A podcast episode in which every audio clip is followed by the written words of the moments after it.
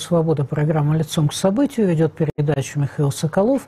В центре внимания в мире очные дебаты в Соединенных Штатах Америки между президентом Трампом и кандидатом Байденом. Теледебаты 23 октября были последними перед выборами 3 ноября. А в России случились своего рода заочные дебаты между Владимиром Путиным, выступившим 23 октября на клубе «Валдай», и Алексеем Навальным, о чьем отравлении президент России наконец высказался и получил ответ от своего теперь главного оппонента.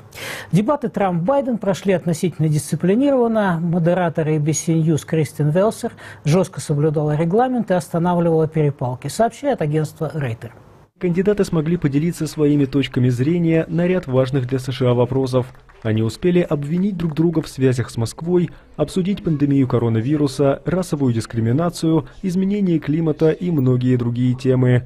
Аналитики отметили, что дебаты прошли на неплохом уровне.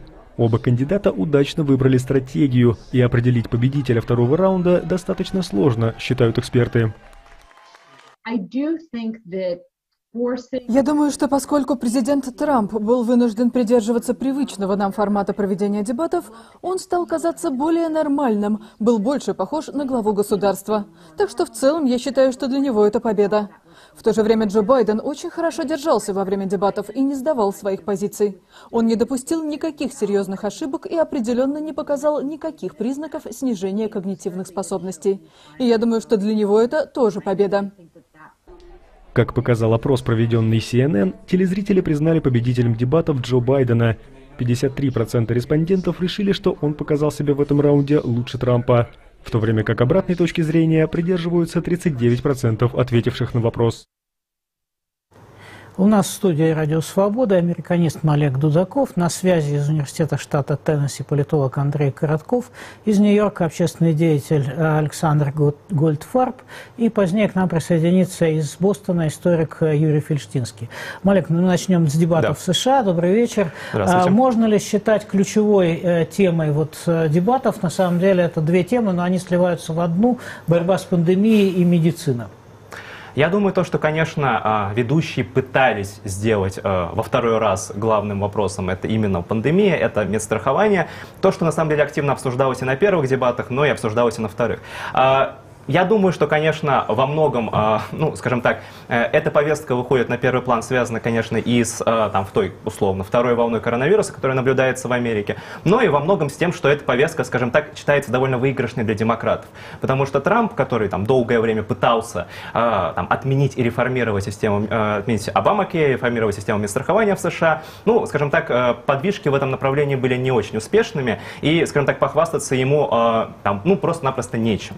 С другой стороны, стороны, там, демократы, Джо Байден обещает вернуться как, в какой-то степени к Обамаке и там даже пойти куда-то дальше. Вот, хотя куда дальше, мы не знаем, потому что, ну, собственно говоря, вот он там с одной стороны в одних интервью говорит о том, что он там открыт э, к созданию какой-то там какого-то аналога госмедицины в США, там в иных интервью он говорит о том, что он поддерживает так называемый public option, то есть какую-то просто государственную страховку, э, которая будет доступна для самых неимущих слоев населения. Ну, в общем, скажем так, э, там конкретного ответа на самом деле на Э, преддверии выборов мы от него вряд ли услышим. И это, на самом деле, я думаю, что является там, одним из знаковых моментов состоявшихся дебатов, потому что, а, ну, скажем так, да, они были довольно-таки содержательными, они были гораздо лучше, чем первые дебаты, где вот была полная перебранка и я не знаю, обмен оскорблениями и все такое. Вот. Но, тем не менее, конечно, со стороны Байдена мы не услышали особой конкретики. То есть вот он говорил о том, что вот я за все хорошее против всего плохого. Я лучше поборю пандемию, чем Трамп, веду лучшие карантинные меры, там лучше поддержу экономику. А каким образом, что именно лучше? Вот он конкретики такой не давал. И это понятно тоже почему на самом деле. Да? Потому что ну, Байден пытается усидеть на двух стульях. С одной стороны, и там, э, там, сохранить поддержку либерального крыла Демпартии, который требует продолжения вот этой вот социальной революции, чтобы все было еще левее, прогрессивнее и так далее. Но, с другой стороны, не испугать умеренного избирателя, который может поддерживать Байдена не по той причине, что он э, там, поддерживает какую-то левую повестку, выступает за левую повестку, а потому что им просто не нравится Трамп, и они мечтают вернуться к какой-то вот такой определенной, в кавычках, нормальности, ну, которая имелась при Обаме. такому, да? Да, имелась при Обаме. Поэтому, конечно, Байден и юлит. Он там в ходе дебатов, да, в какой-то момент сказал то, что он не будет запрещать фракинг, то есть добычу сванцевого газа, сванцевой нефти. В другой момент сказал то, что он будет постепенно уничтожать нефтяную индустрию, то есть там 10 миллионов американцев лишится своих мест. Ну, то есть, как бы, ну, то есть, понятно, что вот э, и одна аудитория, э, условно, Демпартии услышала свое, и другая услышала услышала свое. Вот, но, конечно, я думаю, что там, условно, если нам хочется все-таки подробно разбираться в том, что же, чего же, к чему же стремится Джо Байден, мы этого, к сожалению, не услышали. Но мы это увидим, наверное, скоро, если он, конечно, станет президентом. Да. Хорошо, давайте, Александр Гальпфарб, что вы скажете? Я помню, у вас образование биологическое, поэтому вы нам насчет пандемии вируса тоже сможете помочь. Собственно, вот смог ли Трамп объяснить вот эту высокую смертность и невысокую эффективность своей администрации во время пандемии? Ну, Трамп на этих дебатах продолжал гнуть свою линию э, в более умеренных тонах, без э, перебранки оскорблений, как было сказано. Тем не менее, он продолжал свою линию гнуть, которая заключается в том, что этот вирус не так уж и страшен, что он им переболел, что вот-вот завершится, и совершенно игнорировал последние данные, согласно которым идет вторая волна вируса, и Америка уже на сегодняшний день вышла на тот же самый пик, на котором она была в марте по заболеваемости. Еще не вышла на такой же пик по смертности, но выйдет.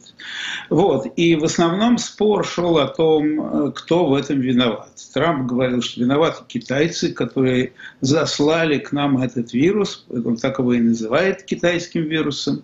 Э, Байден говорил, и это соответствует действительности, что виновата администрация Трампа, которая игнорировала эту проблему довольно долго и давала э, ложную информацию обществу относительно того, что вирус вот-вот э, закончится, вместо того, чтобы вводить карантинные меры. Когда их ввели, было уже слишком поздно, это пошло вот э, туда, куда оно пошло.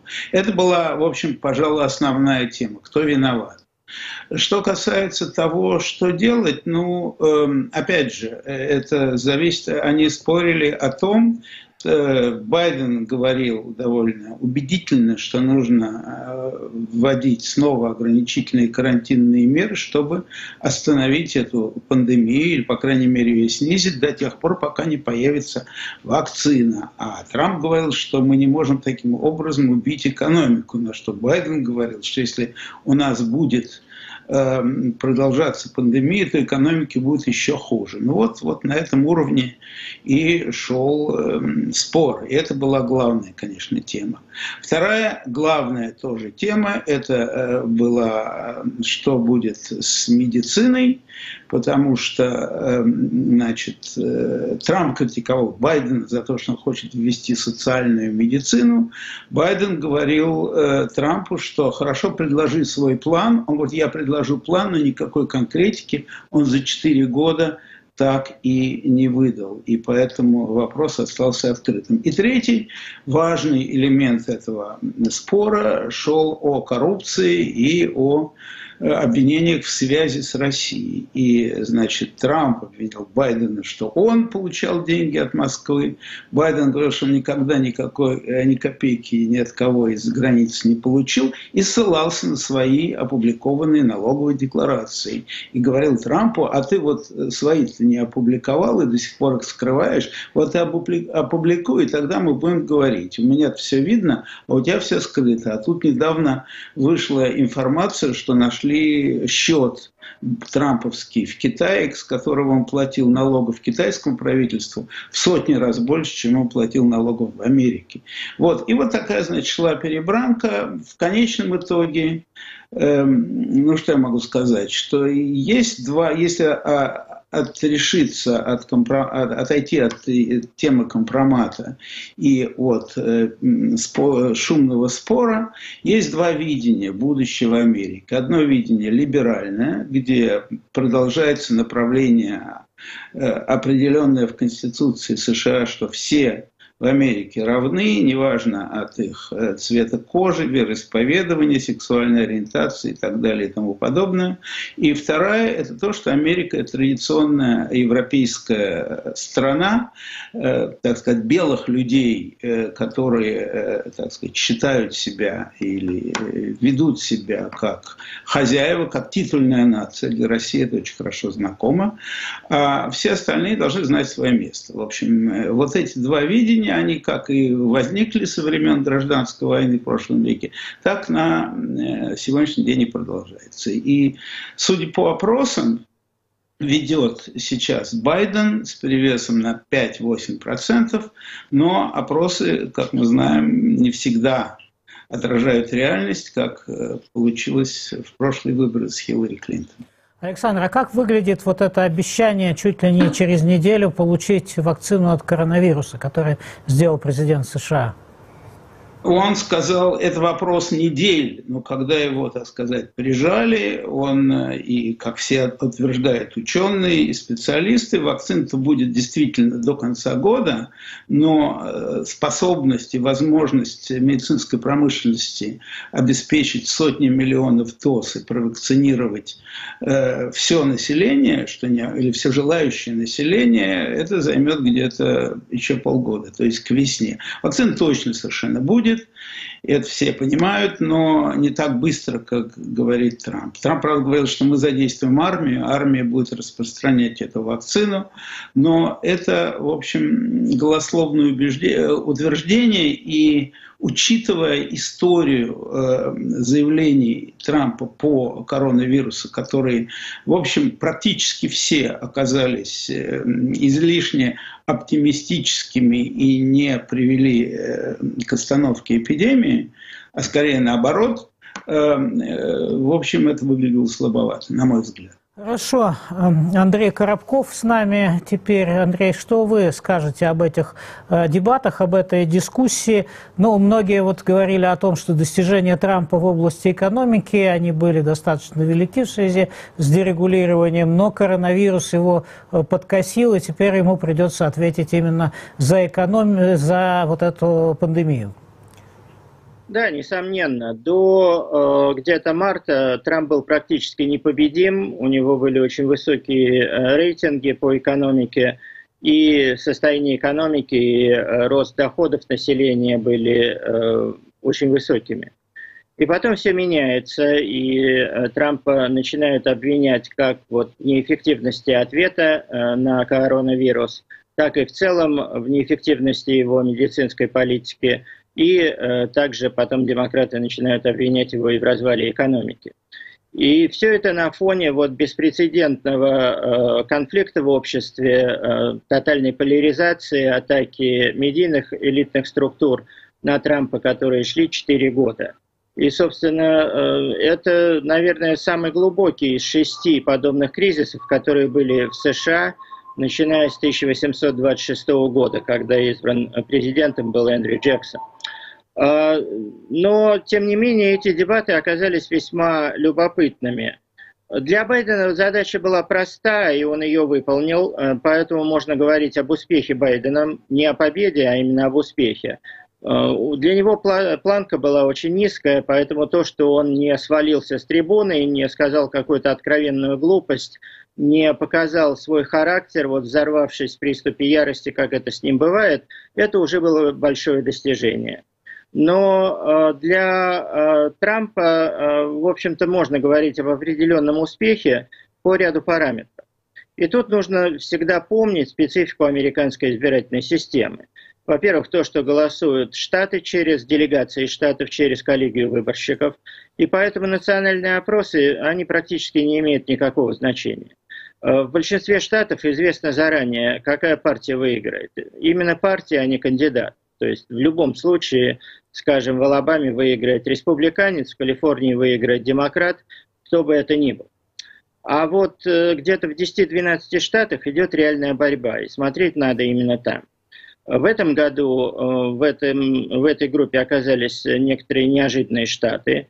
Это и Техас, э, Флорида, Огайо, Айова, Миннесота, Мичиган, Пенсильвания, Висконсин. И также совершенно неожиданно такие штаты, как э, Северная Каролина, Джорджия, э, Аризона, Невада.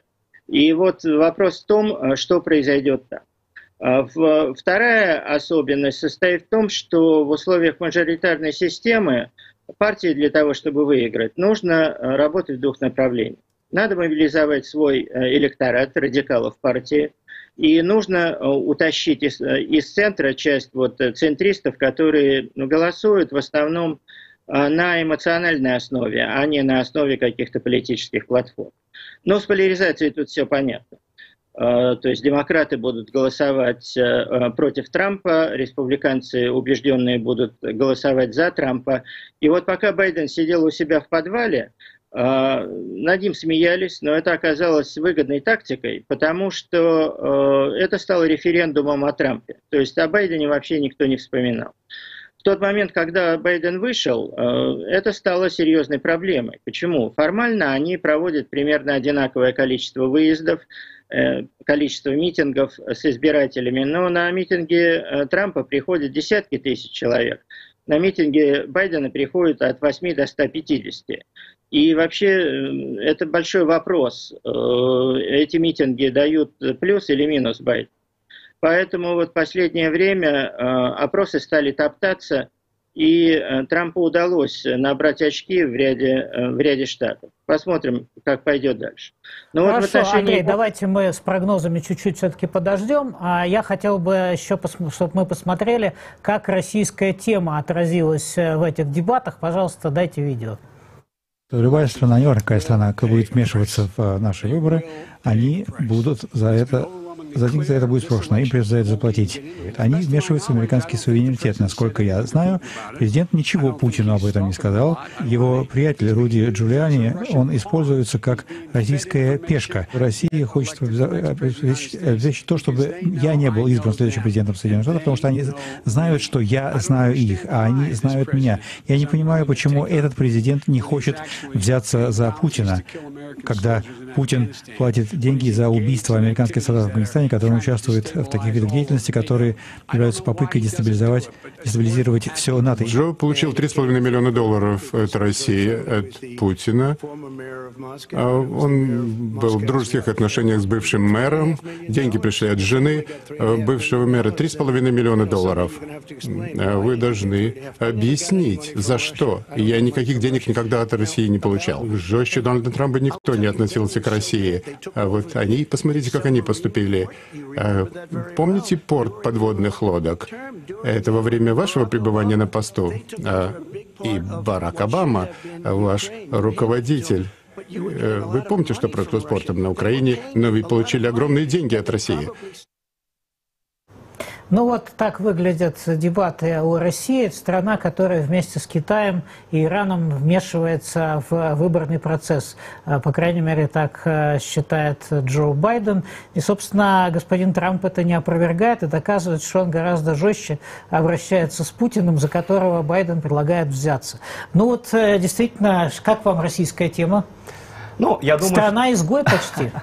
Я думаю, что, конечно, ну, слушайте, Россия стала страной-изгоем в американском политическом дискурсе, я думаю, что еще 2014 года, а возможно даже с 2013 и с 2012 года. Поэтому там, ну, скажем так, наверное, ничего вот прям кардинально нового э, они не произнесли. Я помню очень хорошо дебаты 2012 года, когда Митт Ромни назвал Россию главным э, геополитическим противником Америки. Когда Обама, кстати говоря, над ним смеялся, а потом, ну, решил взять свои слова обратно уже после того, как а, Крым вернулся в состав России и, скажем так, отношения упали до, самого низкого уровня со времен Холодной войны. А, ну, конечно, а, там, конечно, Байден попытался снова, как и в первых дебатах, поднять вот тематику того, что Трамп русский агент, у Трампа какие-то там непонятные связи с Россией, Трамп очень как-то мягко выражается в отношении России, а вот если я приду, я буду об этом всем очень жестко говорить, очень жестко утверждать и так далее. Вот, это, конечно, смазывалось вот последним скандалом, коррупционным скандалом вокруг Хантера Байдена, нам уже их несколько этих самых скандалов, но вот одна из подробностей эти, э, господи, жалкие 3,5 миллиона долларов, которые Елена Батурина э, перечислила. Якобы на... перечислила. Ну, тем не менее, нет. Почему? Во-первых, э, казначейство США подтвердило то, что такая транзакция была. А, да, не напрямую на счета Джо Байдена, не напрямую на счета Хантера Байдена, но тем не менее на счета фирмы, которая аффилирована с Хантером Байденом. Это произошло в феврале 2014 года, поэтому многие в Америке какое-то время думали, что это как-то связано с Крымом, потому что как раз тогда проводился референдум о возвращении Крыма в состав России. А, и, соответственно, э, там рассматривали как определенный откат, чтобы Америка не вмешивалась в ход проведения референдума.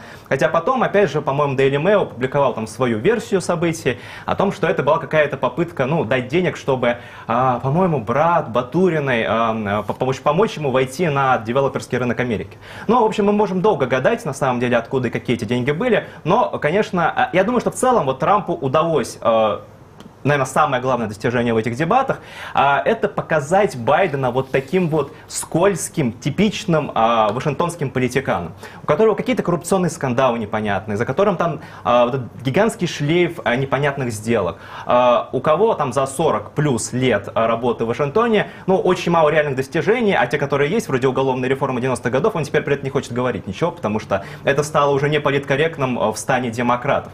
Вот. И, конечно, ну, Трамп, мы помним, как в 2016 году шел на выборы как кандидат против вашингтонского истеблишмента. Сейчас э, он уже президент Америки, но тем не менее он продолжает вот ту самую кампанию против вашингтонского истеблишмента. Тогда его олицетворением была Хил, Хиллари Клинтон, теперь олицетворением является Джо Байден. И, в принципе, эти дебаты как раз вот позволили ему вот представить Байдена вот этим самым истеблишментским политиканом с коррупционными скандалами, с непонятными связями с той же Россией, с Китаем, там, условно говоря, с другими странами. Но это, я думаю, что как раз являлось главным достижением э, Трампа на этих дебатах. Ну, а что касается в целом российской повестки, я думаю, что она обсуждалась, ну, да, обсуждалась больше, чем на первых дебатах, но там ничего существенно нового мы, наверное, не услышали. Хорошо. Александр Гальпар, как вы воспринимаете эту российскую тему и вообще что получается? Скользкий политик э, или политикан, или наоборот принципиальный критик э, политики Трампа про путинской и выгодной э, российской олигархии?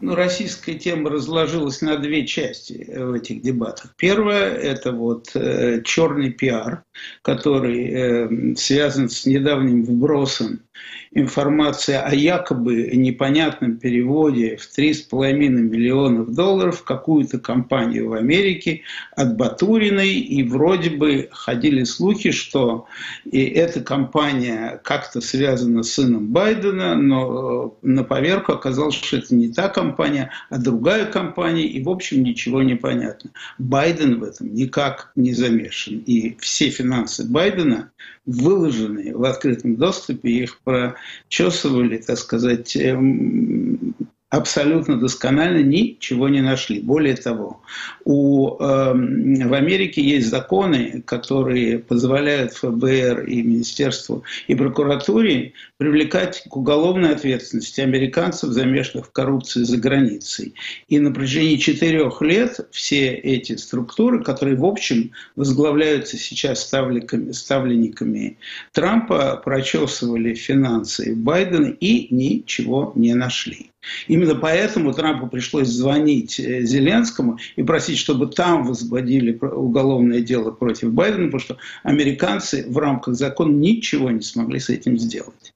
Ситуация с, Байд... Э, с Трампом совершенно другая, потому что э, Трамп отвечает за политику страны последние четыре года. И у нас есть Э, свидетельство о том, что он, в отличие, кстати, от э, истеблишмента э, республиканской партии, что он лично имеет какую-то странную симпатию к Путину, он никогда его не критиковал, он все время приглашает его вернуться в большую восьмерку, он отказывается осудить его, ну, например, за отравление Навального, в отличие от европейских союзников США, он отказывается отказывается поднимать тему химического оружия, опять же, в связи с историей с Навальным раньше. И э, это вызывает, естественно, у очень многих наблюдателей. Он отказывается даже э, поддержать свои собственные спецслужбы и признать, что Россия вмешивается в предвыборную кампанию на прошлых выборах и на этих на стороне Трампа. Хотя это общепризнанный факт, и за этим стоят так сказать, спецслужбы и дипломатические службы США обеих ориентаций, республиканских сейчас и демократических в прошлом. Но вот, э, так что можно сказать, и самое главное, это, конечно, это то, что э, Россия ведет очень активную кампанию подрывную по тому, чтобы э, с целью помочь Трампу победить на этих выборах. И если это им выгодно, то это и говорит о том, что может быть здесь что-то не так. Так что по России Трамп проигрывает по всем очкам, а по коррупции э, я не думаю, что ему удалось сейчас замазать э, Байдена, тем более, что коррупционная составляющая деятельности самого Трампа сейчас выражена в э, там, полдюжины уголовных дел, которые не могут завершиться логически предъявлением обвинений, в связи с иммунитетом, с неприкосновенностью Трампа как президента. Но как только он потеряет пост э, президента, его ждут вызовы в прокуратуру, допросы, если Байден его не помилует, конечно. Хорошо. Ну вот еще один сюжет был на этих э, дебатах, опять же связанный с Россией уже в контексте Китая и Северной Кореи. Я бы заставил Китай играть по международным правилам, не так, как он сделал. Он привел к тому, что дефицит вырос, а не снизился. Он приветствует бандитов и разбойников, таких как Путин, как севернокорейский э, президент, и называет их а, своими друзьями. Во-первых, Китай уже платит миллиарды долларов. 28 миллиардов долларов от Китая. Им пришлось девальвировать свою валюту и заплатить. А в это время у меня прекрасное отношение а, с Путиным. А, он другой человек. Может быть, он об ней тоже хорошо думает. Хорошие отношения с Северной Кореей. У нас нет войны. Что он сделал? Он, леги... он придал легитимность Северной Корее. Он говорит о своем хорошем приятеле, который на самом деле является бандитом и хулиганом. Хорошие отношения у нас были и с Гитлером перед тем, как он вторгся в остальную часть Европы. Ну вот уже дошло до таких сравнений. Андрей Коробков, что вы скажете? Россия вмешивается в предвыборную кампанию, и образ ее, прямо скажем, э, не лучший сейчас в США, да? Ну, думаю, что все основные игроки вмешиваются в предвыборную кампанию, американскую, в том числе и Россия. Вопрос в том, в чем а, лежит российский интерес и интерес других игроков. Скажем, а, есть серьезные подозрения, что а, Китай очень агрессивно через шоу-бизнес, через Голливуд, где у него уже очень большие вложения, также влияет на компанию, как раз всячески играет в сторону э, Байдена. Утверждение Байдена о том, что э, дефицит э, э в торговле с Китаем э, Соединенных Штатов смехотворный. Трампу удалось резко э, улучшить ситуацию как в торговле с Китаем, так и в торговле с другими партнерами, в том числе теперь сами демократы, э, стиском зубы, но признают эффективность его нового соглашения с Мексикой и Канадой, которая заменила предыдущее.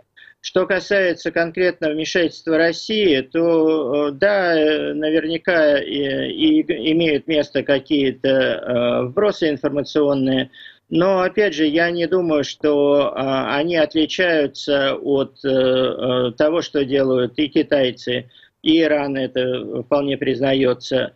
А они действуют как раз в совершенно ином направлении. И э, ну, это большой вопрос, кто более выгоден э, иностранным партнерам, при, при том, что э, такие игры ведутся, но что лучше, иметь э, такого непредсказуемого партнера, как э, Трамп, или э, слишком предсказуемого, э, уже ясно, что повязшего в коррупционных связях э, вот аппаратчика, просидевшего 47 лет в Вашингтоне, как э, Байден – и э, хотя сам факт вот, внешнего вмешательства, он достаточно очевиден, а, как э, состав тех, кто вмешивается, так и, собственно, направление их давления совсем не так однозначно, как э, это представляется. Хорошо. У нас присоединился, насколько я понимаю, историк Юрий Фельштинский. А, Юрий, что вы скажете вот об этой российской повестке на американских выборах? А, господин Трамп доказывает, что он а, самый жесткий оппонент Владимира Путина сейчас. Но действительно есть какие-то тому доказательства, например, история с Северным потоком или там продвижение ракет и войск, так сказать, в зону ближ... ближайшую к российской границе. Ну, в общем, а, есть ему что сказать по этому поводу? Или это такая маскировка, в которой его и упрекает Джо Байден? А, вы знаете, ну, во-первых, начнем с того, что Трамп, как общее правило, никогда не говорит ни одного слова правды. Поэтому с ним очень трудно и разговаривать, и спорить, потому что, к сожалению, а, Трамп абсолютно дискредитировал понятие истины, новостей, там, центральных каналов американских и так далее. А Трамп, безусловно, максимально пророссийский президент, не пророссийский, я должен поправиться, пропутинский президент, которого а, когда-либо Кремль мог получить. Поэтому, безусловно, Трамп им безумно э, ценен. Трамп за все эти годы не сделал ни одного шага, направленного против э, Путина. Повторяю, ни одного. И а, при этом а, я должен сказать, а, что а, Путин со своей стороны не сделал ни одного Трампа, ни одного шага навстречу интересам Соединенных Штатов. Вот э, Трамп для Путина сделал очень много. Да? Он, например, вмешался беспрецедентно в нефтяную войну между Саудовской Аравией и Россией. Он надавил на Саудовскую Аравию и заставил ее сократить производства нефти. Он сделал то же самое в отношении мексиканского правительства. Он надавил на Мексику, он заставил их сократить добычу нефти и поднял цену на а, бензин в Америке на наших глазах в два раза, с доллара до а, двух. А это было сделано исключительно ради Путина и исключительно под влиянием а, звонков Путина, которые в те дни были зарегистрированы, и об этом официально сообщалось. А Трамп объявил о выводе войск отовсюду, откуда их только можно вывести. Другое дело, что вывести войска не так а, просто, как об этом объявить. Но, тем не менее, Трамп объявил и о том, что американцы уходят из Сирии, и о том, что американцы уходят из а, Афганистана. А Трамп а, по а, требованию Путина а, не стал вмешиваться в события в Венесуэле, когда там был последний кризис и когда считалось, что а, оппозиция вот-вот, вот-вот скинет, наконец, этого самого всему уже надоевшего диктатора. А Трамп не осудил отравление Навального. А Трамп а, рассорил Америку со всеми ее друзьями – ни один европейский а, лидер а, к сожалению, сегодня не может быть уверен в том, что Америка придет к нему на помощь. И, и абсолютно а правильно. как же «Северный Трамп... поток-2»? Действительно, э, Трамп поссорился по поводу «Северного потока-2» с Германией, но при этом вводятся санкции э, против тех, кто будет строить «Северный поток», достраивать «Северный поток», а это, не, в общем, такой удар по Путину. Вы знаете, Северный поток не удар по Путину. Северный поток действительно чисто экономический вопрос, и тут даже даже Трамп Путину как бы помочь не может, или Путин Трампу помочь не может. А, но а, во всем остальном, за исключением действительно пункта о Северном потоке, где можно говорить о том, что Америка преследует исключительно свои экономические интересы, во всех остальных, на самом деле, вопросах Трамп абсолютно играет на стороне Путина против своей собственной страны. Поэтому тут э, мне кажется, не о чем говорить. А на чем на чем держится эта спайка Путина и, и Трампа, это другой вопрос. И тут много говорили про деньги, тут упоминались там 3,5 миллиона долларов. Понимаете, с чем дело? А, Рыболовлев переплатил а, Трампу за одно единственное поместье 40 миллионов долларов. Это было в 2000 2008 году. В 2007-2008 году сын Трампа, который занимался, занимается у него недвижимостью, публично говорил о том, что основные деньги, которые поступают им в организацию, это российские деньги. Трамп действительно не, не показал нам ни разу за все эти годы своей налоговой декларации, он постоянно врет. Вот как он 4 года назад говорил, что он их не показывает из-за того, что не, еще не закончена бухгалтерская проверка, так он и сейчас нам говорит, что сразу же после выборов он их покажет. А у Трампа зарегистрировано 400 с лишним миллионов долгов, и он не говорит, а, кому он эти деньги должен. Зарубежным каким-то банкам а, или, например, американским.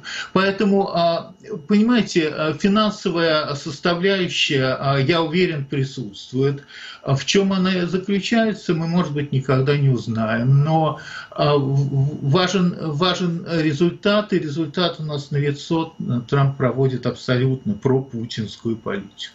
Ну, многие с вами, конечно, не согласятся. Я задам Олегу вот какой вопрос. На эм, э, Валдае, на этом клубе, Путин э, сказал, что он э, идет на то, чтобы заморозить э, договор Э, по СНВ-2, СНВ-3 на, uh-huh. на год. Да? Uh-huh. Из Соединенных Штатов идет очень позитивная реакция. Возможно, это решение будет принято сейчас, вот буквально в ближайшие дни до выборов. Uh-huh. Поможет ли это Путину, повлияет ли это как-то на выборы? В общем, каков может быть эффект вот такого заявления? Ну, я думаю, что, конечно, в любом случае там, решение по договору СНВ-3 будет приниматься на следующий год, принципиальное решение. Я думаю, что, конечно, у Трампа есть желание вот последний момент до выборов достать такого кролика из шляпы и объявить о том, что вот да, мы перезаключаем договор, может быть, даже на прежних условиях, может быть, там с какими-то уступками со стороны России. А, я сомневаюсь, что это у него получится, но это была, конечно, для него неплохая картинка. Вот. Но в любом случае, а, скажем так, этот договор самоликвидируется в феврале, и я думаю, что примерно в тот отрезок времени, февраль, март, апрель, май, э, мы увидим уже какие-то серьезные подвижки по перезаключению СНВ-3. Там не важно, кто э, победит на выборах или станет президентом, там Байден, который объявил о том, что он готов там без всяких условий просто перезаключить СНВ-3 э, еще на 10 лет, видимо. Да, либо Трамп, который хочет перезаключить их на каких-то немножко других условиях, но я думаю, что на самом деле там особенно он отличаться не будет, вот, и поэтому и так, и так мы увидим это перезаключение э, на следующий год. Касательно, ну, может быть, как-то российской тематики, если там еще могу сказать, да, то есть здесь, ну, я, конечно, э, мне сложно комментировать все, что вот э, проговорили другие наши э, дорогие гости. Ну, хотелось Ваши бы... оппоненты. Да, хотелось бы, конечно, хотелось бы, конечно, чтобы вот Трамп был действительно таким пророссийским президентом, как его представляют. Да, то есть я не помню, чтобы он сделал чего-то однозначно пророссийского за 4 года, но, но конечно, хотелось бы. Вот, но, скажем так, есть все-таки... Санкции не снял. Да. Даже так, добавил добавил. Так, чуть-чуть. на самом деле, да, достаточно довольно ну, много добавил. Ну, там, по-моему, даже в количественном соотношении там больше, чем Но не Обама за последние mm. два года президентства. Но, тем не менее, э, тем не менее, да.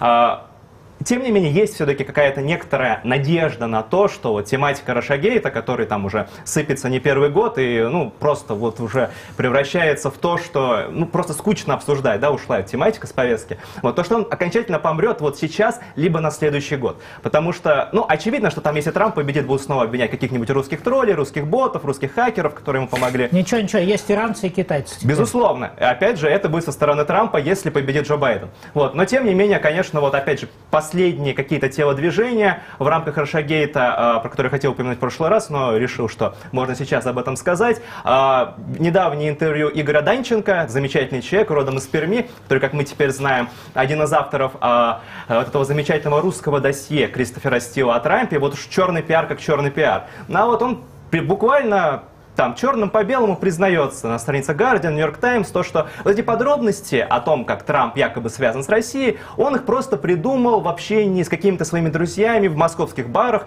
Мы, кстати, с коллегами пытаемся узнать, что это за московские бары. А самую э, веселую подробность о том, как Трамп забавлялся с проститутками в э, гостинице, он ее просто выдумал, вот натурально выдумал. Ну, я надеюсь, что он, конечно, это да. выдумал, вот, хотя, в общем, выглядело это достаточно ужасно все, все ну. эти публикации. Теперь, э, я думаю, что подошло прошло время опроса, как россияне смотрят на американские выборы.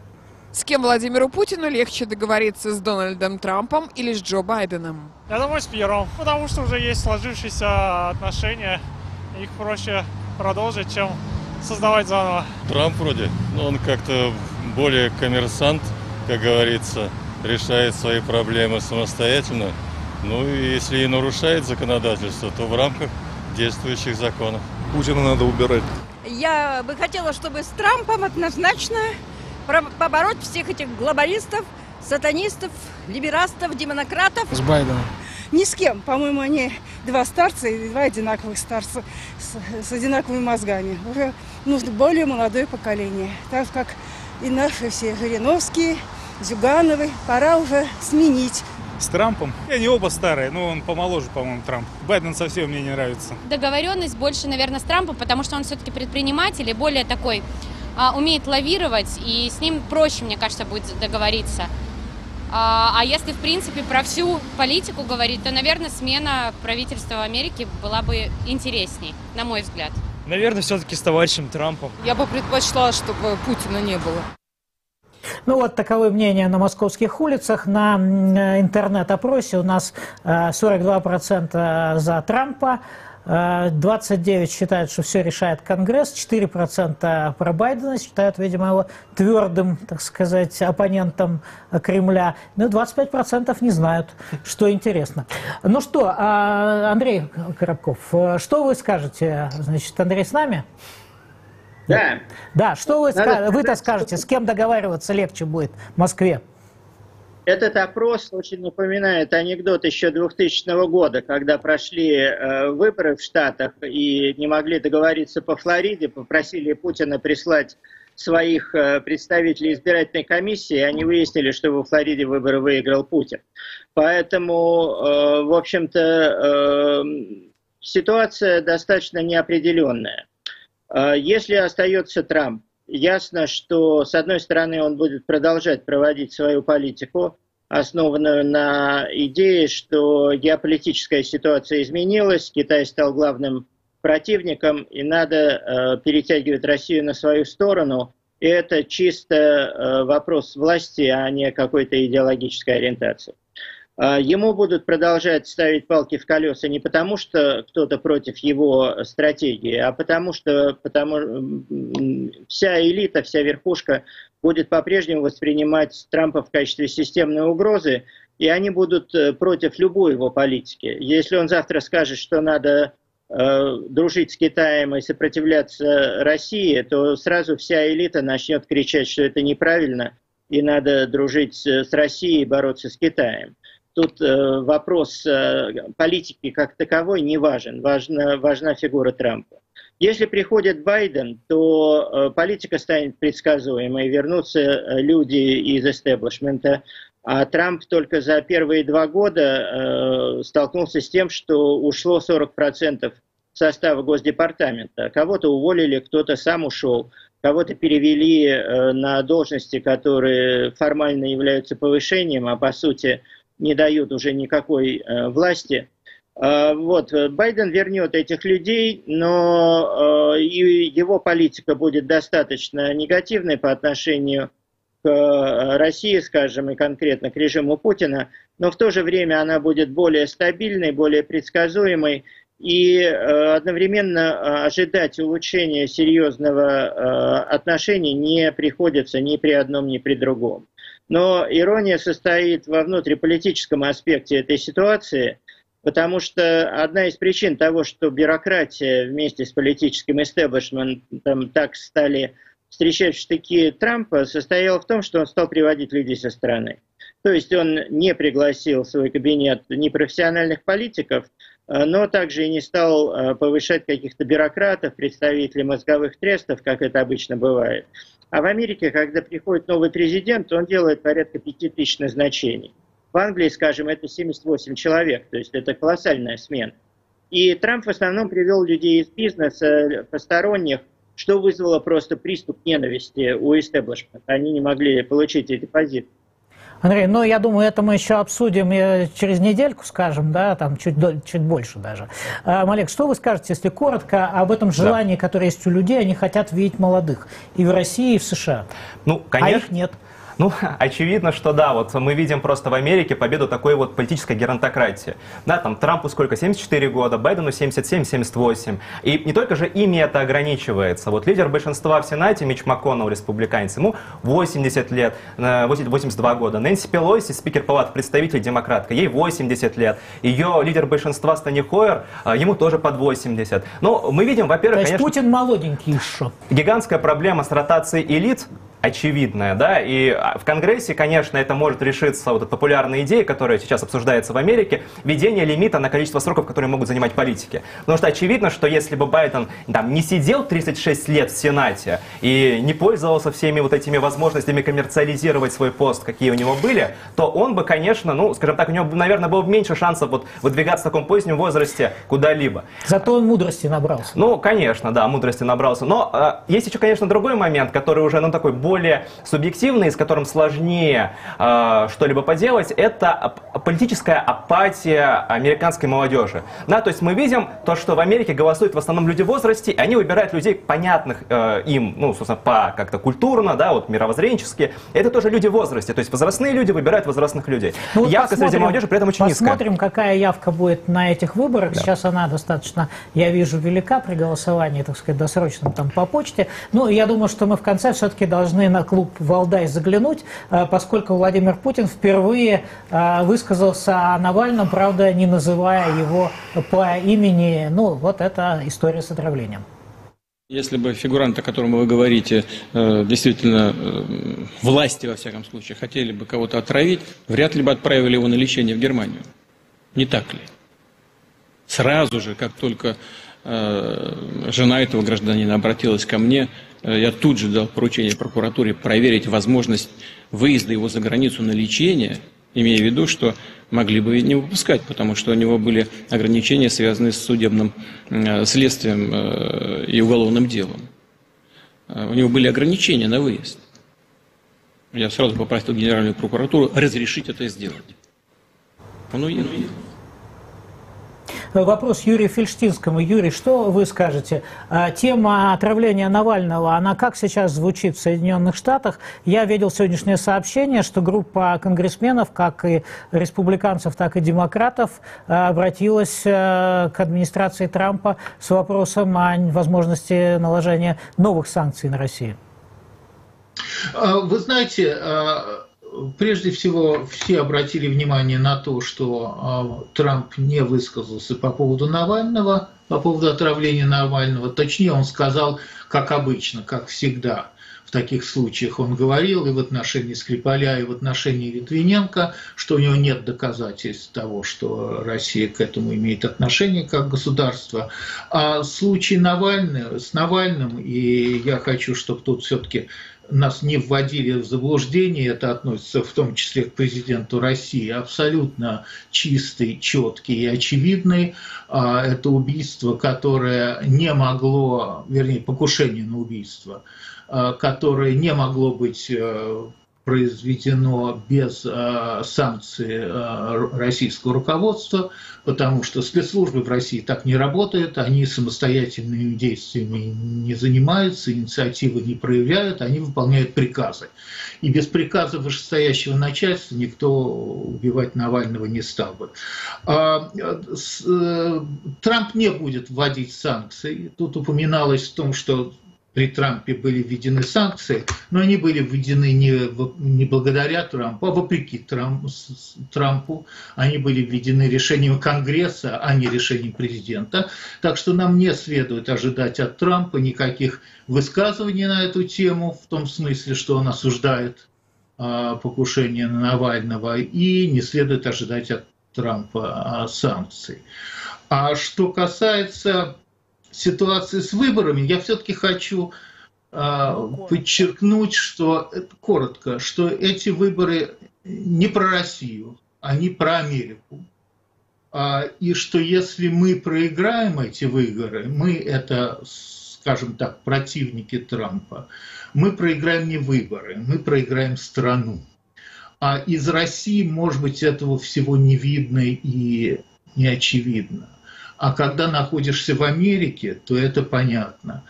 И понимаете, в Веймарской республике были плохие политики.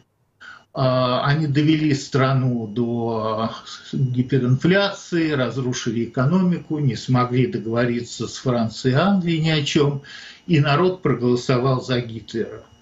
А, я уверен, что есть очень много людей, которые вполне искренне и обоснованно не хотят голосовать за Байдена или за демократов.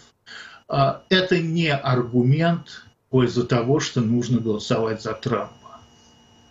Хорошо, теперь у нас э, Олег здесь по очереди оказывается следующим. Э, скажите, вы можете себе представить э, такие же дебаты между Путиным и Навальным или другим оппонентом, таким же ну, сильным, активным, неподставным? Вот как в Америке они были, да, два пожилых человека, значит, подебатировали, довольно резко друг друга, так сказать, приложили, откровенно высказались по ряду вопросов, по ряду не очень откровенно. Ну вот вы молодой человек, когда вы а, рассчитываете на такую картину?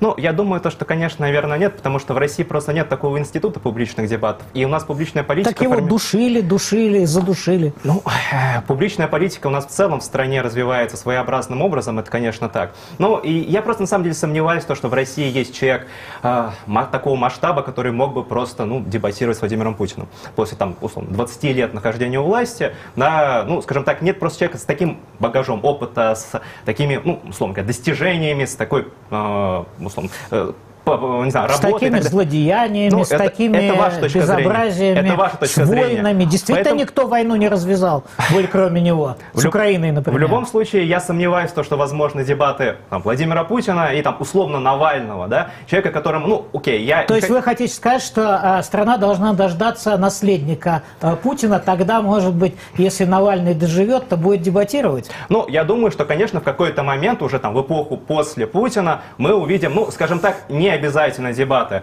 там, наследника Путина и Навального, но мы увидим дебаты между возможными наследниками Путина, и, конечно, там уже будет идти, э, ну, скажем так, между ними какое-то электоральное противостояние на равных. Вот, но как бы просто Навальный, я, опять же, я не хочу его критиковать, пока он восстанавливается от болезни, но ну, человек-блогер, человек, которого называют лидером российской оппозиции, несуществующий, да, ну, о чем он может говорить вот с Владимиром Путиным? Да ни о чем, на самом деле. Ну, а хотя бы о том, что Путин заказчик этого покушения, он запретил меня вывозить, чтобы скрыть следы химоружия, от него не от врачей возникла нетранспортабельность. Два месяца прошло, а до сих пор даже уголовного дела нет. Это тоже личный приказ Путина, как и любой преступник, он просто заметает следы. Я вам цитирую, читаю заявление Алексея Навального свежее. Так что дебаты идут в заочном режиме. И Александру Гальфарбу вопрос. Вы как э, старый диссидент, человек, который помнит Андрея Сахарова и э, других великих людей еще советской эпохи, боровшихся с режимом, что вы скажете о перспективах? Вот вот примерно тот же вопрос, который я задавал Малеку о том, увидим ли мы Навального или кого-то еще в дебатах э, с представителем нынешнего эстаблишмента России. Нет, я думаю, что таких дебатов не будет, потому что те, э, у кого в руках контроль, в частности, Путин в первую очередь никогда их не допустит, потому что честные дебаты они проиграют, а для них это в первую очередь вопрос не истины, это вопрос власти. Вот. Дебаты между э, таким человеком, как Навальный, и, таким и Путиным могут происходить на улицах и площадях, когда произойдет очередная российская революция, если она произойдет. Это, правда, впрочем, мне кажется маловероятным, и пройдет еще несколько поколений, прежде чем в России появится хоть какая-то возможность э, демократии и нормального политического, стандартного политического дискурса. К сожалению, Россия, э, покончив с коммунизмом, э, пришла к такого э, полуфашистского типа жесткой диктатуре и свалилась, как говорил мой прошлом работодатель Джордж Сорос, она свалилась в черную дыру. Вот она сейчас там где-то блуждает. Ну, а белорусский случай вас все-таки не направляет в сторону оптимизма? Люди выходят... Белоруссия это не, Белоруссия это не Россия. Белоруссия это страна, в которой национализм, белорусский здоровый национализм народа направлен на проевропейское движение, так же, как и в Украине. Вот, в России наоборот, национализм является костной, э, ну, что ли, реакционной силой, и на этом национализме и в значительной степени стоит режим Путина. Ну вот нас Александр Гальфарб оставил без больших э, надежд на перемены. Я благодарю его, Андрея Коробкова, Александра, э, да-да-да, э, Малека Дудакова и Юрия Фельдштинского. Вел передачу Михаил Соколов. Всего доброго.